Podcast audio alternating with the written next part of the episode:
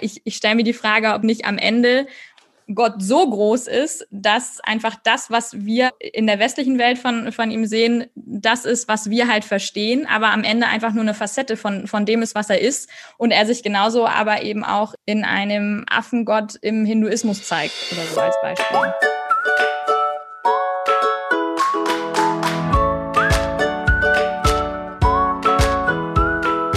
Herzlich willkommen zu Jesus und Pizza diese Woche starten wir mit dem zweiten Gebot und haben dazu einen neuen Gast bei uns, wieder über Zoom.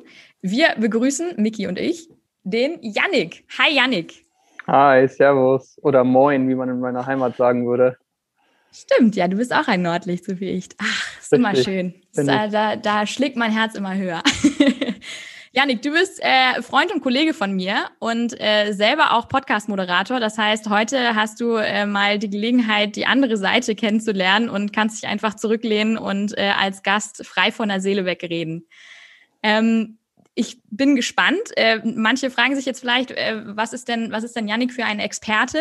Äh, du bist selber jetzt nicht streng religiös oder irgendetwas und, und kannst uns jetzt äh, über das zweite äh, Gebot referieren. Dafür ist dann der Mickey gleich äh, äh da. Aber du machst dir sehr viele Gedanken über alle möglichen Sachen und äh, wir haben auch schon viele Gespräche über äh, Religion und alle möglichen Themen gehabt und tatsächlich sind wir ähm, eines Tages bei einem Spiel, äh, Spaziergang mal ähm, genau über dieses Thema äh, gewandert, was wir heute auch besprechen wollen und deswegen habe ich in der Vorbereitung direkt an dich gedacht und freue mich sehr ähm, auf deine auf deine Gedanken.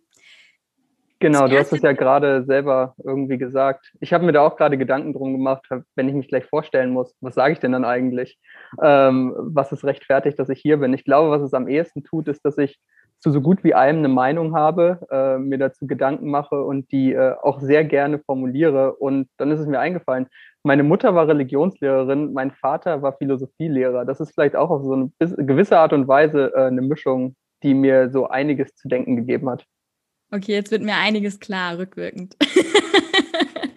ja, aber sehr cool. Also, ähm, aber vielleicht, vielleicht da direkt eingehakt, ähm, würdest du dich selber als, als religiös bezeichnen?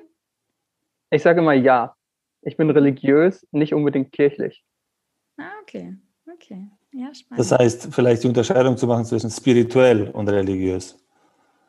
Ja, gut. Ob, also, also jemand, der an das Übernatürliche glaubt, aber sich nicht in einer Institution festhalten lassen will.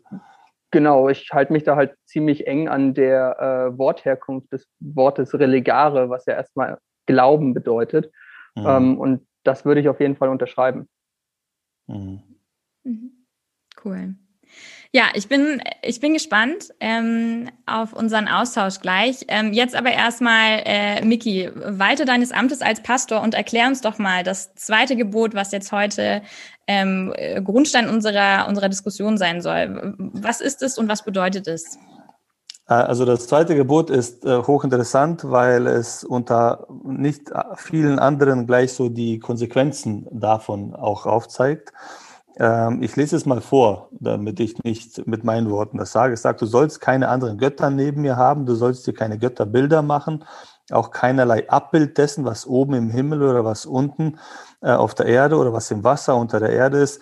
Du sollst dich von ihnen nicht niederwerfen und ihnen nicht dienen, denn ich, der Herr, dein Gott, bin ein eifersüchtiger Gott, der die Schuld der Väter heimsucht an den Kindern, an der dritten und vierten Generationen von denen, die mich hassen, der aber Gnade erweist an Tausenden von Generationen von denen, die mich lieben und meine Gebote halten. Also das ist jetzt erstmal äh, der Wortlaut eines, ja, ich sag mal, über 3000 Jahre alten Textes, den wir heute hier lesen. Und der beschreibt, äh, wie Gott sich äh, positioniert und sagt, okay, es gibt nur einen, es kann nur einen geben und das bin ich. Und alle Replikas, die es gibt, alle Möglichkeiten äh, in Holz, Ton äh, oder, oder Stein, äh, was dann später angebetet wird von Menschen, ist etwas, was nicht existiert, beziehungsweise ähm, wogegen ich mich stelle. Und dann gibt es diese, diese zweite, diesen zweiten Teil des Gebotes, wo dann gesagt wird, was denn passiert mit Menschen, die Gott hassen, beziehungsweise ihn eintauschen für so ein Substitut. Ähm, er sagt, naja, es wird Auswirkungen haben. Also das Gottesbild, was der Mensch sich bastelt, hat Auswirkungen nicht nur für sich selbst, für sein Leben, sondern auch für die Leute, die danach kommen. Und da wird mit Zahlen so hantiert, dritte, vierte Generation, auf der anderen Seite bis zu tausend Generationen. Also wir sehen jetzt schon, dass es eine bildliche Sprache ist, die etwas verdeutlichen will. Also hier wird relativ klar dargestellt, dass es einen lebendigen Gott gibt und dass es äh, im Gegensatz dazu aber unendlich viele andere Gottesvorstellungen gibt, die Menschen auf irgendeine Art und Weise versuchen zu verdinglichen, äh, um dann quasi das anzubeten. Und dagegen stellt sich dann Gott. Man muss hierzu sagen, hier wird nicht gegen äh, bildliche Darstellung von Gott oder was weiß ich gesprochen, weil wir später auch merken, dass die im Tempel auch künstlerisch aktiv gewesen sind und gemalt haben. Es geht um diesen Anbetungscharakter, sich niederwerfen, etwas anbeten, was eigentlich tot ist oder nicht existiert. Okay, das heißt, man kann sich schon, also es geht jetzt nicht darum, dass man jetzt kein Bild malen darf oder keine Skulptur machen darf, aber man, man darf es eben nicht darauf reduzieren, oder Verstehe ich das Na, es geht um, um, um, was damit dann gemacht wird. Ja? Mhm. Also man kann halt natürlich ein Gemälde sich irgendwo hinstellen und es schön finden, aber man kann anfangen, dieses Gemälde anzubeten, sich davor hinzulegen, äh, anbeten und sagen, okay, meine Kraft kommt aus diesem Bild, aus diesem Gegenstand und so weiter. Ich habe mal von einer Frau ähm, gehört, ich kannte sie nicht persönlich, aber die hat zum Beispiel so ein Marienbild gehabt, was, was ihr Leben komplett äh, kontrolliert hat. Also sie ist nicht rausgegangen, ohne es anzufassen, zu küssen, sich zu bekreuzigen. Sie ist nicht reingekommen, ohne das zu machen. Wenn es gefehlt hat, war das ganz schwierig für sie. Also ein komplettes Ausrichten auf einen Gegenstand. Und wenn der dann fehlt, äh, verschwindet letztendlich alles. Also das ist das, wogegen Gott spricht. Mhm, mhm. Aber ist es eine, ist es eine Auslegung, die, wo sich, wo sich alle einig sind? Weil also ich würde jetzt mal sagen, wenn das jetzt jemand liest, der sonst jetzt nicht irgendwie Theologe ist oder irgendwie gläubig ist, dann ist das jetzt erstmal was, wo ich jetzt nicht sagen würde, dass man, wenn man das liest, auch direkt darauf kommen würde, dass das so gemeint ist. So, also ich weiß jetzt nicht, Janik, wenn du das jetzt gerade gehört hast, so hast du es auch direkt gleich so verstanden, wie Mickey es dann danach erklärt hat oder oder also ich, ich finde, es ist, es ist nicht so ein, es ist nicht so ein Gebot, wo man irgendwie sagt, so wie du sollst nicht stehlen, ach, das erschließt sich mir gleich. Okay, es macht Sinn, das verstehe ich. Ähm, mhm. ähm, ja, woran ich als erstes denken musste und jetzt äh, verzeiht mir, wenn es nicht ganz korrekt ist, aber was wir damals gelernt haben, war die Geschichte von dem goldenen Kalb, ähm, dass man halt letztendlich äh, quasi Gott nicht auf die Erde holen soll, im, nicht nur im übertragenen Sinne, sondern im, im wortwörtlichen Sinne und sagen sollte, das ist jetzt Gott, ähm, sondern dass das völlig okay ist. So hatte ich es jetzt verstanden, wenn, wenn man letztendlich auch in der Kirche zum Beispiel passiert ist ja häufig, du hast ja eigentlich in jeder Kirche äh, ein, also ein Replika von Jesus am Kreuz. Und äh, viele Gebete finden auch in dieser Richtung statt, man kniet davon nieder. Und das ist auch völlig in Ordnung, weil jedem bewusst ist, dass das hier ein Replika ist und dass das nicht tatsächlich Gott ist, vor dem wir da gerade niederknien, sondern es nur im übertragenen Sinne gemeint ist. Ähm, ich finde das Gebot halt grundsätzlich recht lang und deswegen nicht so einfach zu verstehen, beziehungsweise nicht so, nicht so direkt zu verstehen, weil es ja schon recht viele verschiedene Ausprägungen hat. Das heißt, in der Natur des Gebotes liegt es ja eigentlich schon, dass es eher, äh, dass es nicht ein eindeutig ist. Mhm. Also vielleicht kann man das auf den ersten Satz, reduzieren und der macht die Sache einfach. Sagt, du sollst keine anderen Götter neben mir haben. Ja, also jetzt muss man definieren, was sind denn jetzt andere Götter oder was ist Gott an sich.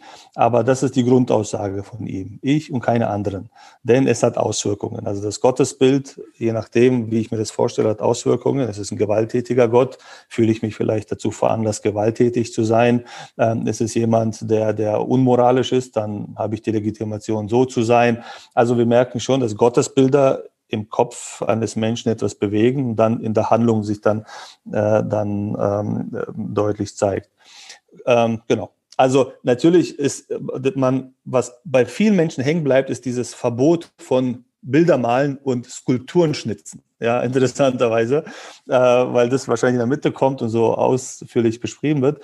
Aber die Idee dahinter ist, du sollst nichts anderes neben mir haben, denn das hat Auswirkungen. Mhm, mh.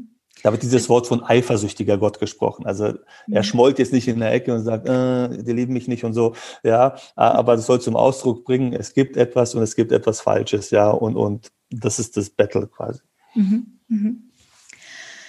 Jetzt haben wir ja letzte Woche ähm, auch schon so in die, in die Richtung gesprochen, dass das äh, erste Gebot ist da, ist da ja im Prinzip so ein bisschen so der Grundstein. Ich würde jetzt mal sagen, das zweite Gebot fast so ein bisschen so die Erweiterung davon. Ähm, wir haben letzte Woche darüber geredet, dass viele Menschen nach etwas Übernatürlichem streben ähm, und viele haben ein bestimmtes Bild von Gott, aber ganz offenkundig ist es heutzutage vieler, viel, vielmals kein attraktives mehr. Also ähm, man sucht irgendwie lieber in der Esoterik-Ecke oder, oder ähm, im, im Buddhismus oder irgendwo anders, aber irgendwie ist das, ist das Gottesbild nicht mehr, nicht mehr so ein richtig, so ein richtig attraktives. Würdet ihr das auch so sehen oder was sind eure Gedanken dazu? Also ich würde von vornherein sagen, dass das Gottesbild der einzelnen Person nicht unbedingt unattraktiv ist, aber dass es vielleicht eher so ist, dass viele Leute das historisch gezeichnete Gottesbild äh, der evangelischen oder katholischen Kirche als nicht mehr so attraktiv empfinden. Mhm. Und das ist aber ein ganz wichtiger Unterschied für mich. Also, weil dieses Gottesbild hat sich ja auch gewandelt im Laufe der Zeit. Das heißt, ähm, das, ist ja, das ist ja nicht festgeschrieben. Viele empfinden es nur als festgeschrieben, beziehungsweise ähm, machen sich dann vielleicht selber auch nicht die Mühe, das Ganze zu hinterfragen oder das für sich in den eigenen Kontext zu stellen und denken sich dann einfach, naja, ich finde hier an der anderen Stelle ähm, eine Religion, die ein Gottesbild hat, mit dem ich mich zum derzeitigen Zeitpunkt besser identifizieren kann. Mhm. Mhm. Ich würde die Frage stellen nach, was ist attraktiv? Du hast gesagt, ist nicht attraktiv, oder? Mhm. Ähm, also mich verwundert manchmal, wenn Leute äh, sich Religionen oder Glaubensrichtungen anschließen, äh, die sie auf den ersten Blick erstmal extrem beschränken. Ja?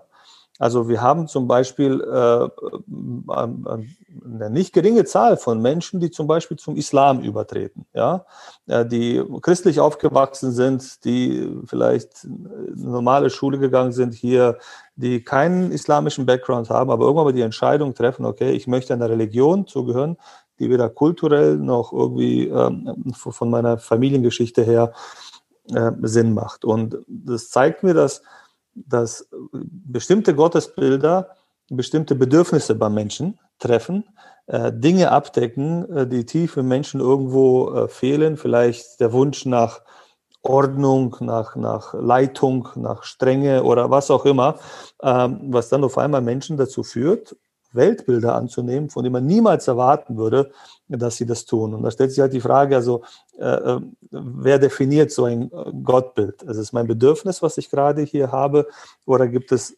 irgendeinen Maßstab, der außerhalb dessen versucht, Gott zu definieren und sagt, okay, so bin ich und jetzt versuche mich mal zu verstehen. Ja? Mhm, mhm. Das bringt mich gleich zu, zu einem der, der Kernfragen, die ich mir äh, für diese Woche aufgeschrieben habe. Ähm, denn das, was du jetzt beschrieben hast, die Leute konvertieren vom, vom Christentum zum, zum Islam. Am Ende ist es aber oder ja eigentlich umgekehrt. der. Oder umgekehrt, genau. Ähm, aber am Ende ist das ja eigentlich dann der gleiche Gott. Zumindest habe ich, wenn ich jetzt richtig recherchiert habe, es gibt ein ähm, genau, der, der Ökumenische Rat der Kirchen hat schon 1969 formuliert, Judentum, Christentum und Islam gehören nicht nur geschichtlich zusammen, sie sprechen von demselben Gott, dem Schöpfer, Offenbarer und Richter.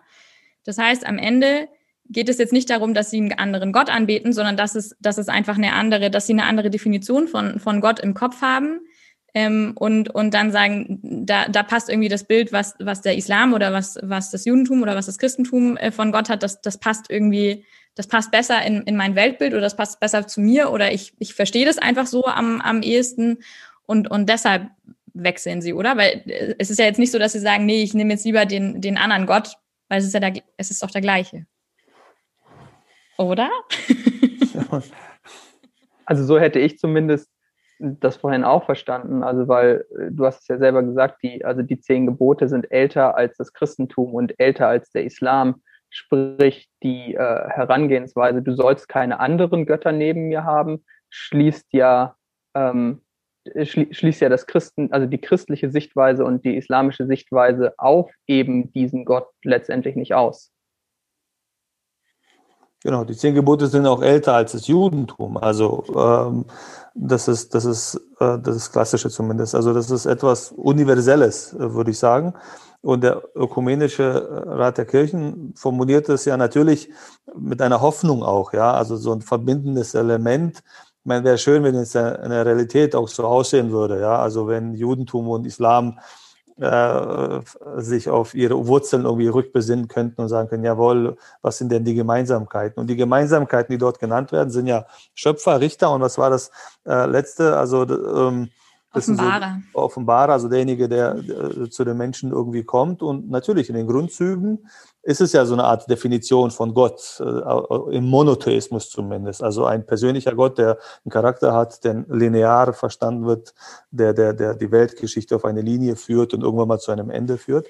Mhm. Äh, interessant wird es dann natürlich äh, in der Auslebung. Und da merken wir alle, dass wir weit, weit, weit entfernt sind von ähm, von dieser gemeinsamen Definition von Gott. Ja.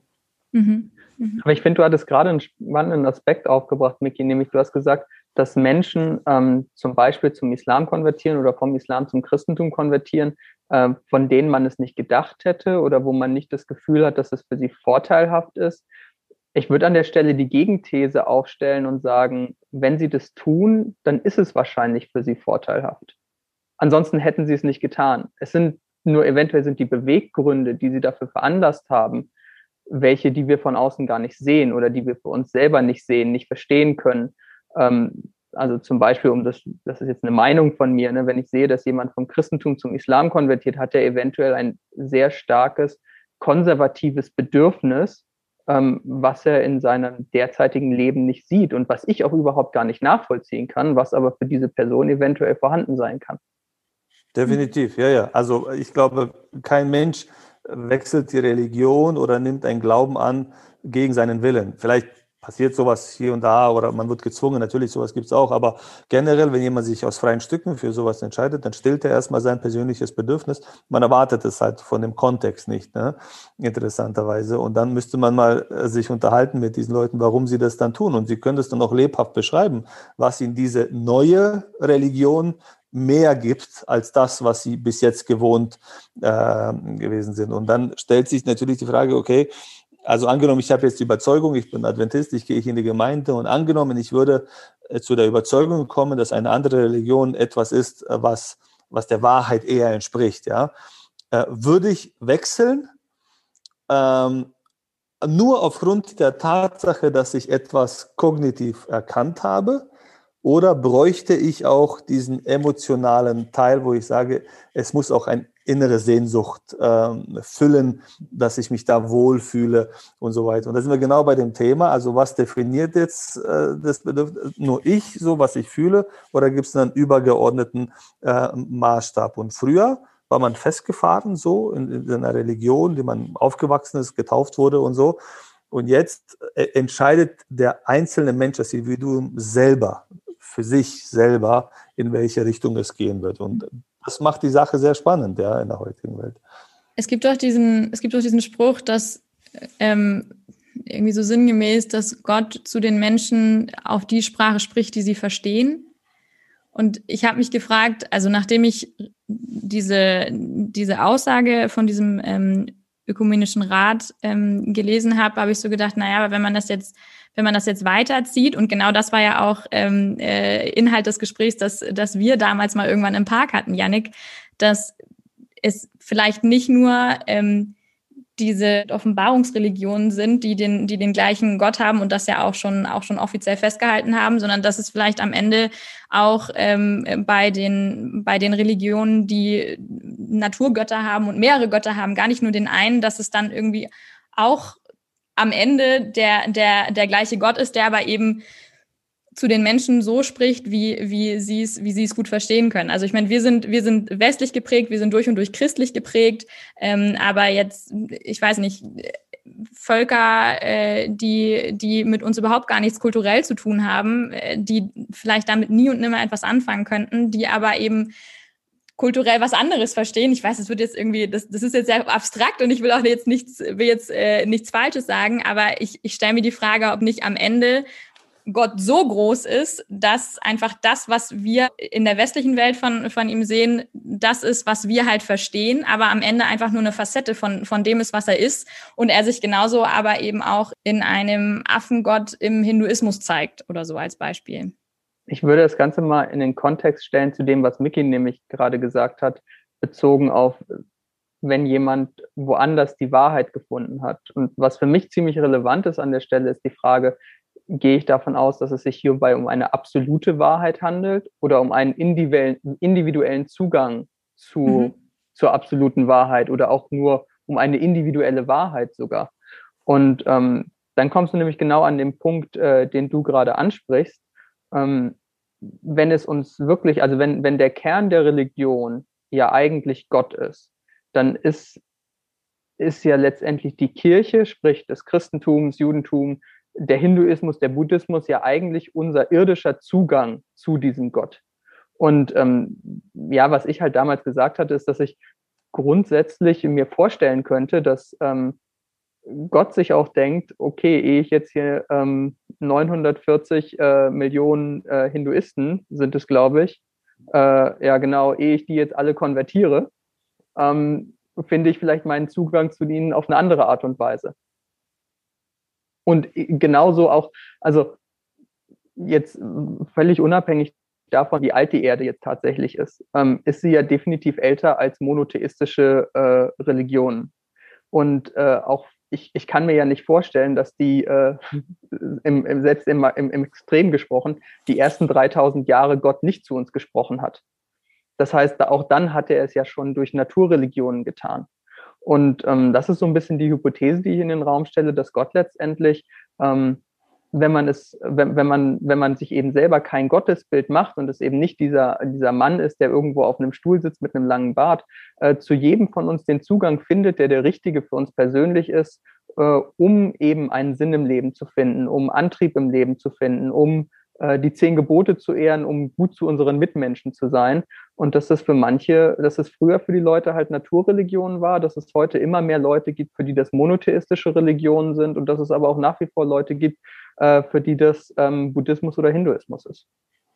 Das ist interessant, was du sagst, Janik. Also, äh, das denke ich auch. Also, ich frage mich auch, was ist vor den zehn Geboten gewesen? Also, äh, die chinesische Kultur ist ja viel älter als die jüdische, christliche und islamische. Also, das ist, die haben ja einen Vorsprung von tausenden von Jahren in, in Religion und Kultur.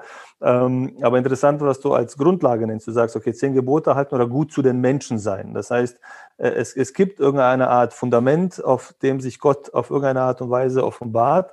Da fällt mir ein, ich habe vor vielen Jahren so ein Buch gelesen von einem Missionar, das heißt das Friedenskind.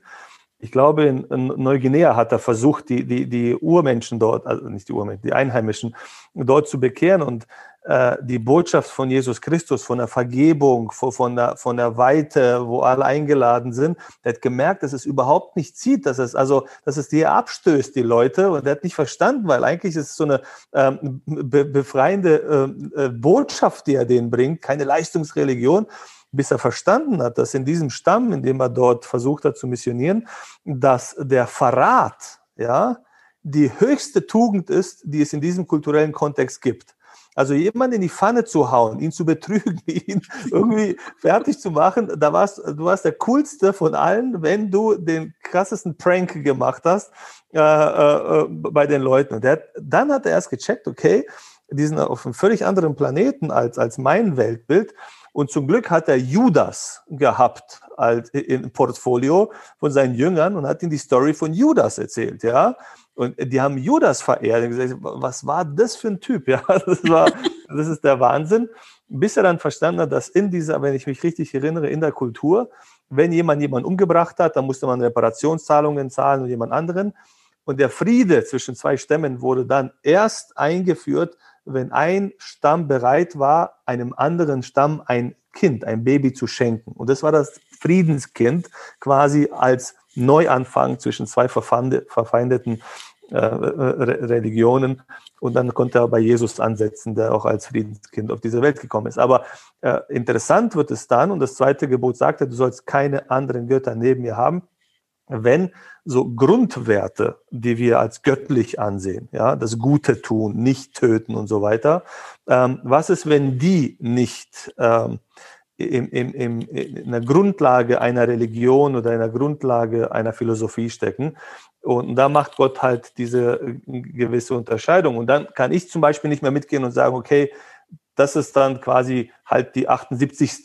Tür oder der 78. Zugang zu dem einen Gott, mhm. ähm, weil er halt hier völlig anders repräsentiert wird, als Gott sich selbst repräsentiert sehen will. Ja, mhm. ja stimmt. Ich habe ähm, versucht, mich dem Ganzen auch so ein bisschen ähm, ja, psychologisch äh, zu nähern und in der Redaktion äh, war noch ein ähm, ja, wie sagt man, poetisch-philosophischer Ansatz, den ich auch sehr cool fand. Ähm, da hat eine ein äh, Gedicht von Michael Ende ähm, reingeschrieben. Das ist der wirkliche Apfel. Ähm, ich lese es jetzt nicht komplett vor, aber sinngemäß äh, geht es darum, ähm, dass ein Mann äh, eigentlich einfach nur einen Apfel beschreiben möchte und sich denkt, das ist doch eigentlich das Einfachste auf der ganzen Welt, einfach diesen Apfel zu beschreiben. Und dann fängt er aber eben an mit, mit Form und Farbe und wie das Ganze riecht und wie das schmeckt. Und dann merkt er aber irgendwie, das ist aber eigentlich gar nicht genug, weil es geht doch auch um den Baum, von, von dem er gefallen ist. Und, und äh, dann, dann geht es doch auch irgendwie um das Essen und dann geht es doch eigentlich auch um uns. Und dann wird das ganze Ding irgendwie immer größer und immer größer. Und am Ende äh, kommt, er, kommt er zu dem Schluss, dass man den Apfel einfach nicht adäquat beschreiben kann und äh, begnügt sich dann damit, einfach ihn aufzuessen und, und dann ist die Kiste für ihn erledigt.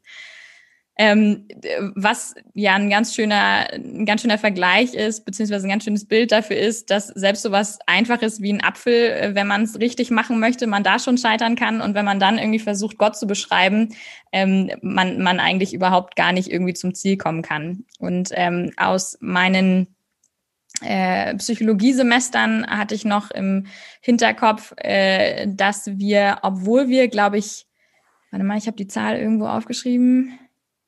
Genau, also wir haben pro Sekunde nehmen unsere Sinne, also Augen, Ohren, Nase, Mund und Haut, elf Millionen Bits an Informationen auf ähm, was eine ungeheure Menge ist, aber so richtig bewusst verarbeiten, also jetzt nicht unbewusst, das ist dann nochmal ein anderes Thema, aber bewusst verarbeiten können wir dafür äh, davon lediglich 40 bis 50 Bits, was halt wirklich nur so ein Bruchteil ist, wo ich mir auch ähm, in der in der Vorlesung und ich weiß noch, wir haben da auch so ein, so ein Experiment gemacht, wo man dann irgendwie Zahlen äh, in, in, einer, in einer bestimmten Abfolge dann äh, ähm, gezeigt bekommen hat und man sollte das wiedergeben und man hat einfach total gemerkt, so es, es geht einfach nicht mehr. Also man musste äh, einknicken und, und sich eingestehen, dass das mit den 40, 50 tatsächlich stimmt.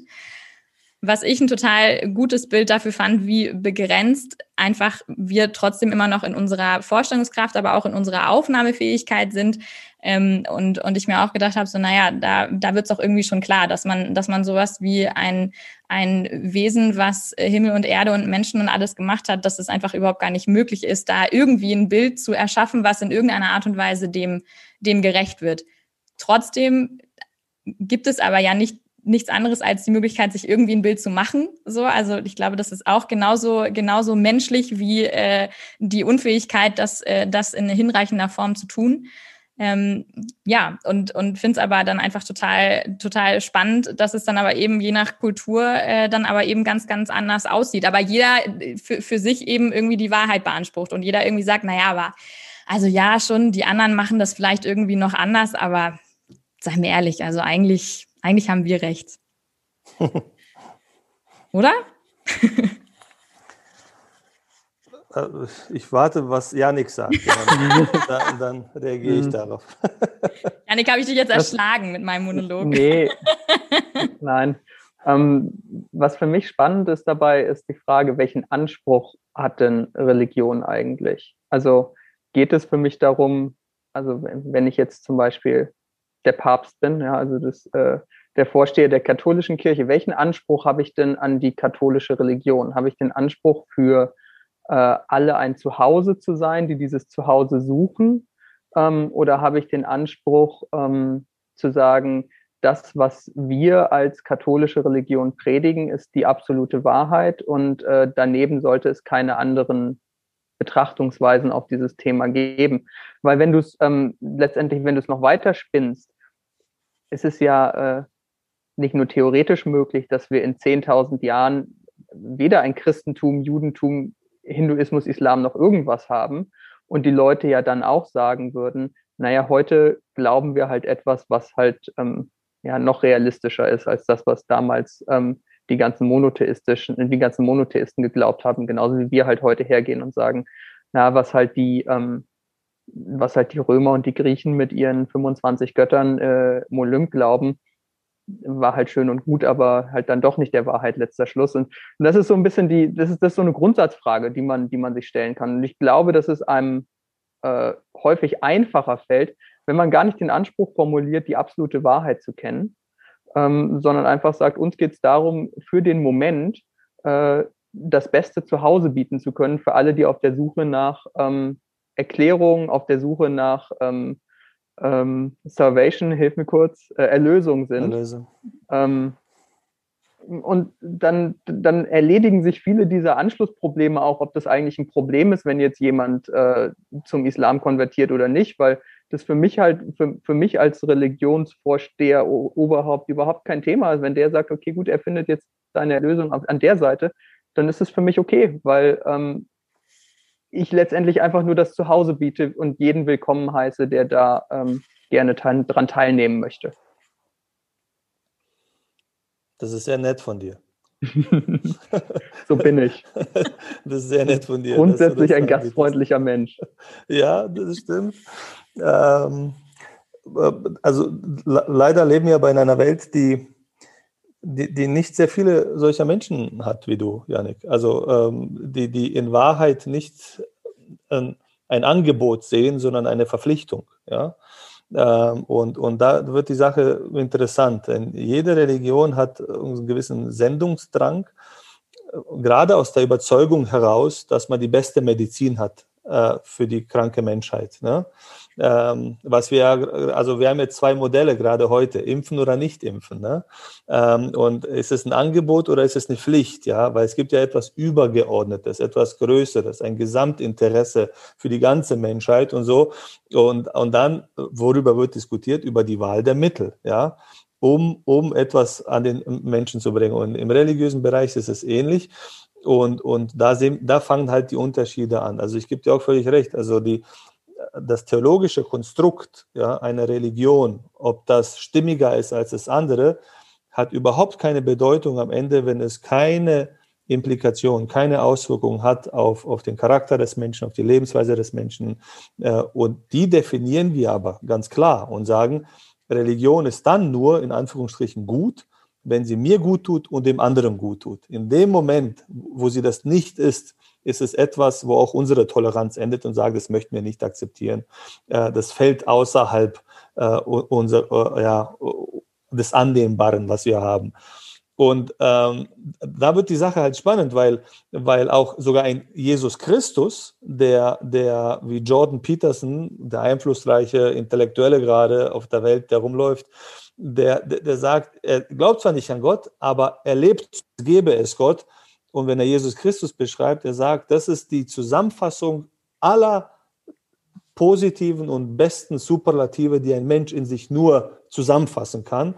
Er sagt, es wäre ein Wahnsinn, sich nicht ein Beispiel zu nehmen an so einer Persönlichkeit, die von mir aus halt nur historisch ist und nicht der Sohn Gottes ist und, und so weiter. Und dann lesen wir Jesus Christus und der sagt dann aber auch an manchen Stellen, man kann nicht zwei Göttern dienen oder zwei Herren dienen und macht eine Unterscheidung und macht eine Grenze und die fängt halt bei ihm an dort, äh, wo es dem anderen Menschen äh, schadet.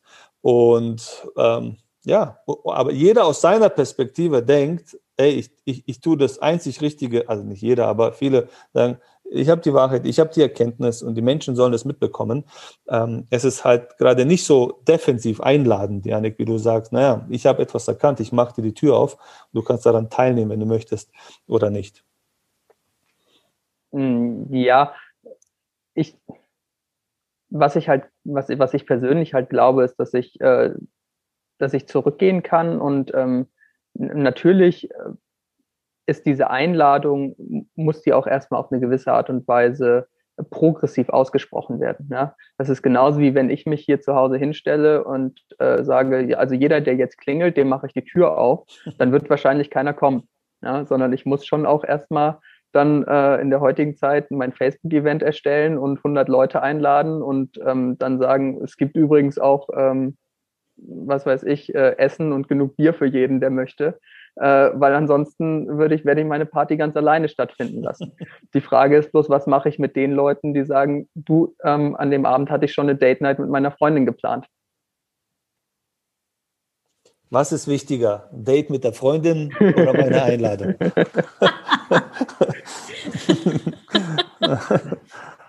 ja. Nein, aber ich glaube, an, an der Stelle kommen wir jetzt natürlich auch ein bisschen, äh, bisschen weg vom Thema und das geht, das, das Ganze wird ein bisschen, ähm, ein bisschen metaphysischer.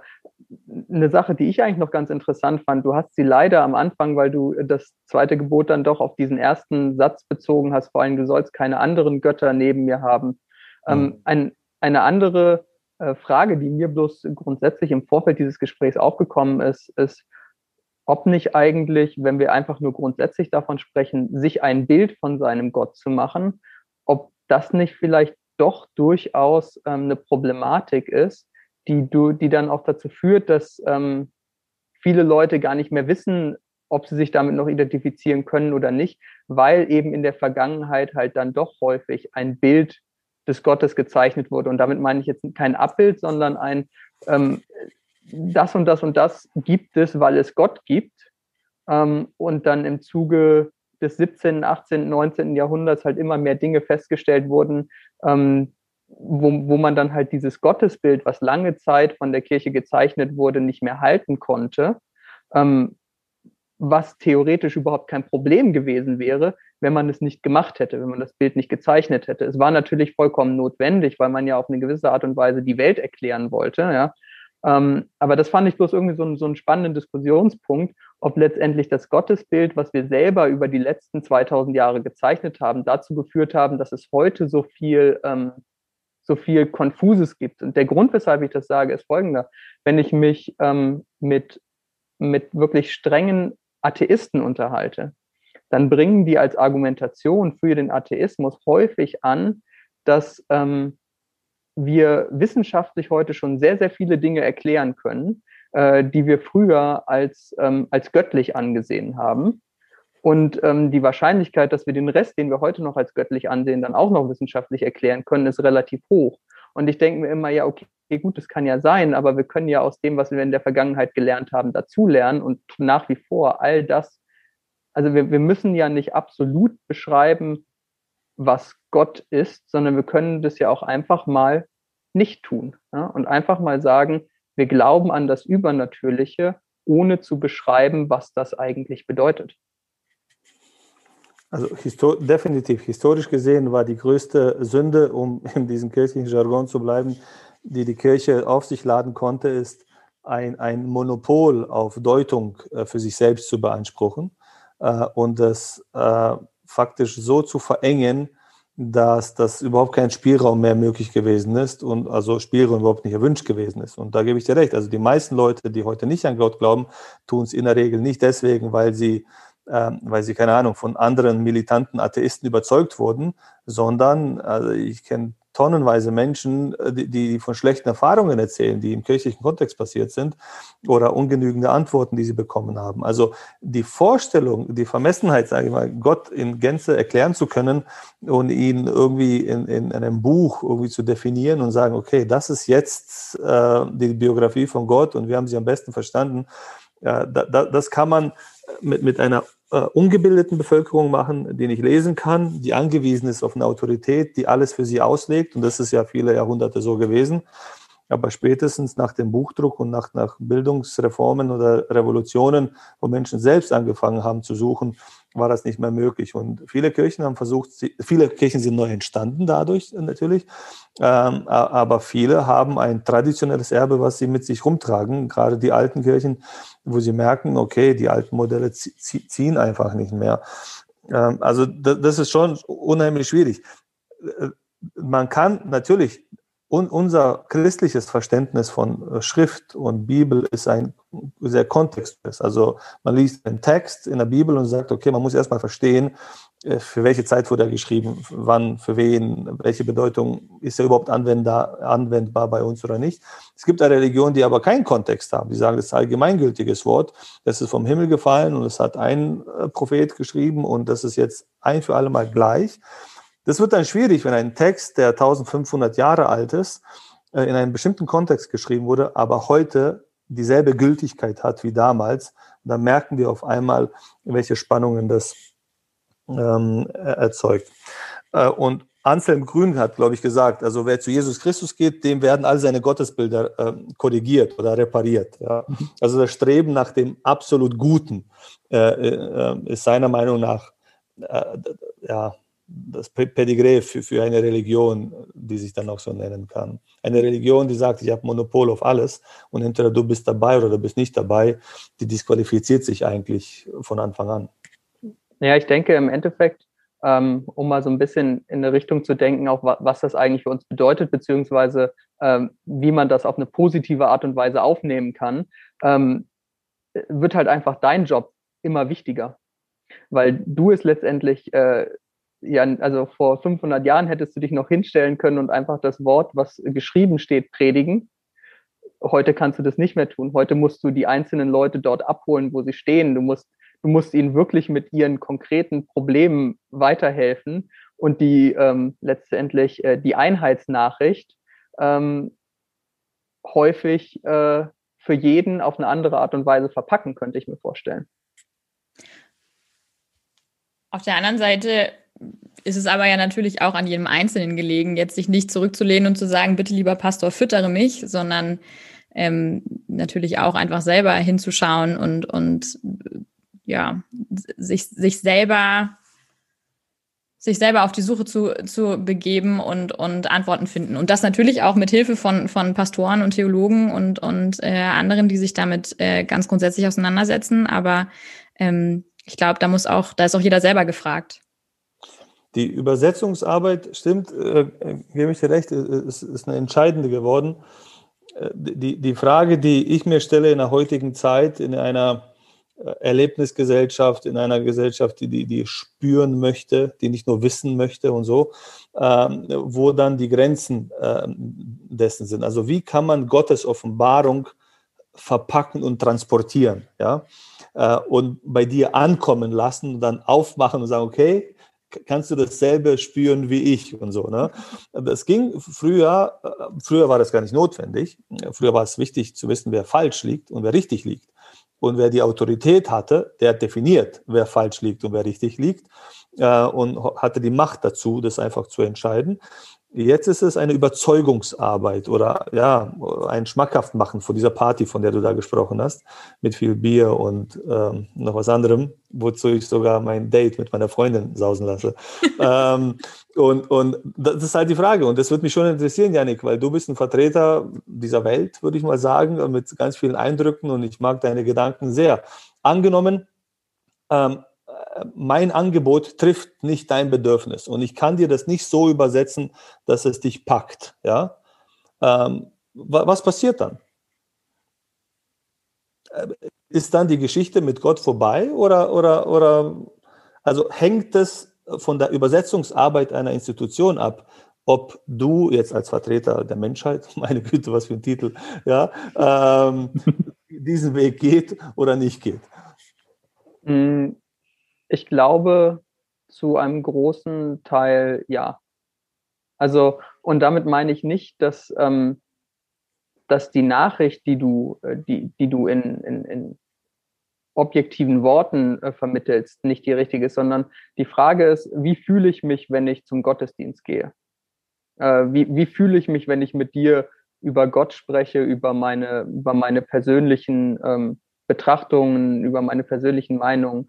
Ähm, wo wir beide uns in der Vergangenheit ja schon super unterhalten haben, was auch der Grund ist, weshalb ich ja äh, des Öfteren mal bei euch in der, in der Gemeinde war, immer gesagt habe, ich glaube nicht, dass ich es mir vorstellen kann, ähm, sozusagen ein, ein eingetragenes Mitglied der Gemeinde zu sein, aber dass es mir einfach äh, letztendlich dass es mir vielfach gut getan hat, ähm, zu einem Gottesdienst zu gehen. Und ähm, ich für mich immer gesagt habe, das ist auch okay, dass das genau das war, was ich getan habe, weil es das war, was was, was, was, was mich vorangebracht hat, was mir, was mir geholfen hat, ähm, ohne dass ich jetzt irgendwie das Gefühl hatte, in irgendjemanden in irgendeiner Art und Weise da zur Last zu fallen oder auch mich, mich nicht einzubringen. Ähm, deswegen würde ich schon sagen, dass, äh, dass es recht ähnlich dem ist, was du gerade beschrieben hast, ähm, nämlich zumindest für mich, das ist ja, das ist ja jetzt in der Tat eine persönliche Betrachtung, ist für nee, mich. Janik, du bist der Vertreter der Menschheit. Du kommst da jetzt nicht mehr raus.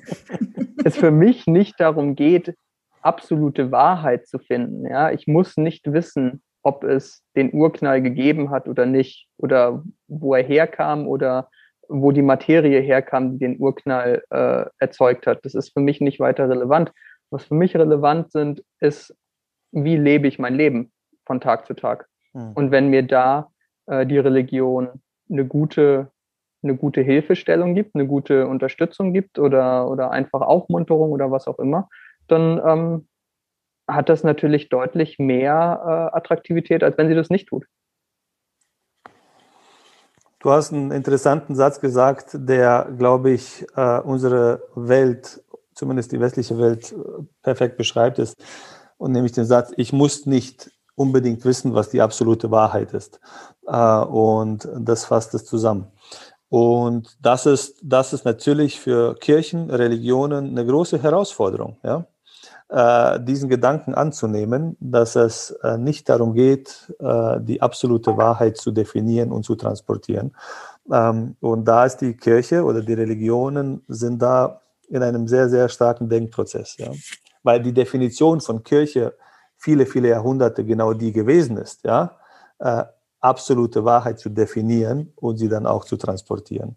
Mhm. Äh, und, und, und die Welt zwingt sie, sie also die Religion, zu, zu, zum Denken, zum Umdenken, zu, zum, zum, zum Nachdenken.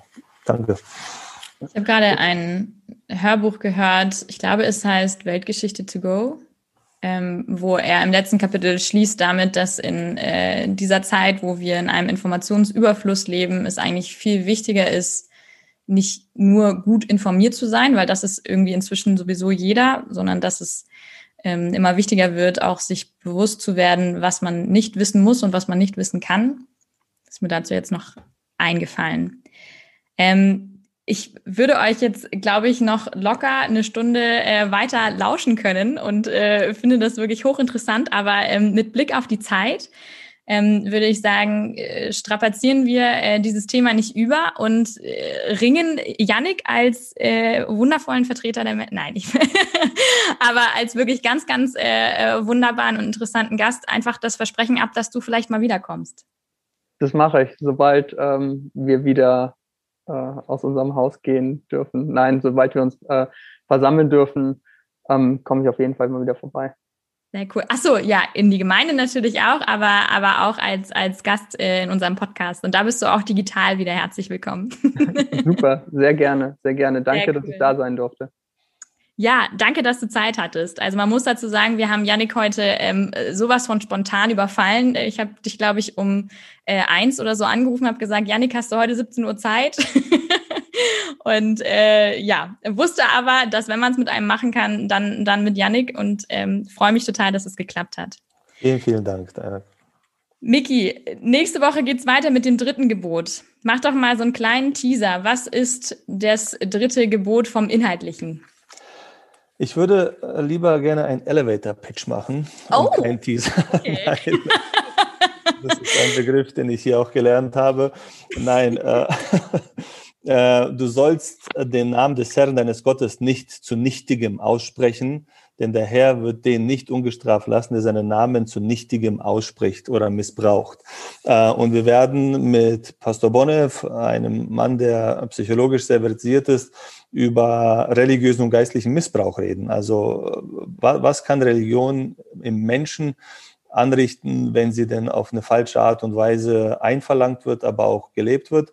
und vor allem, was alles im Namen des Herrn in Anführungsstrichen denn schon alles schiefgelaufen ist, um vielleicht den Weg zu finden, was das Gegenteil davon ist, was der richtige Weg ist. Also ich bin hochgespannt auf dieses Thema, weil es sehr, sehr ernst ist und, und einiges zu bieten hat. Mhm. Ich bin auch schon gespannt. Ähm, das heißt, äh, die Zuhörer können es auf jeden Fall auch sein. Wir wünschen euch eine gute Woche und freuen uns, wenn ihr nächste Woche wieder mit dabei seid. Ciao. Ciao. Ciao.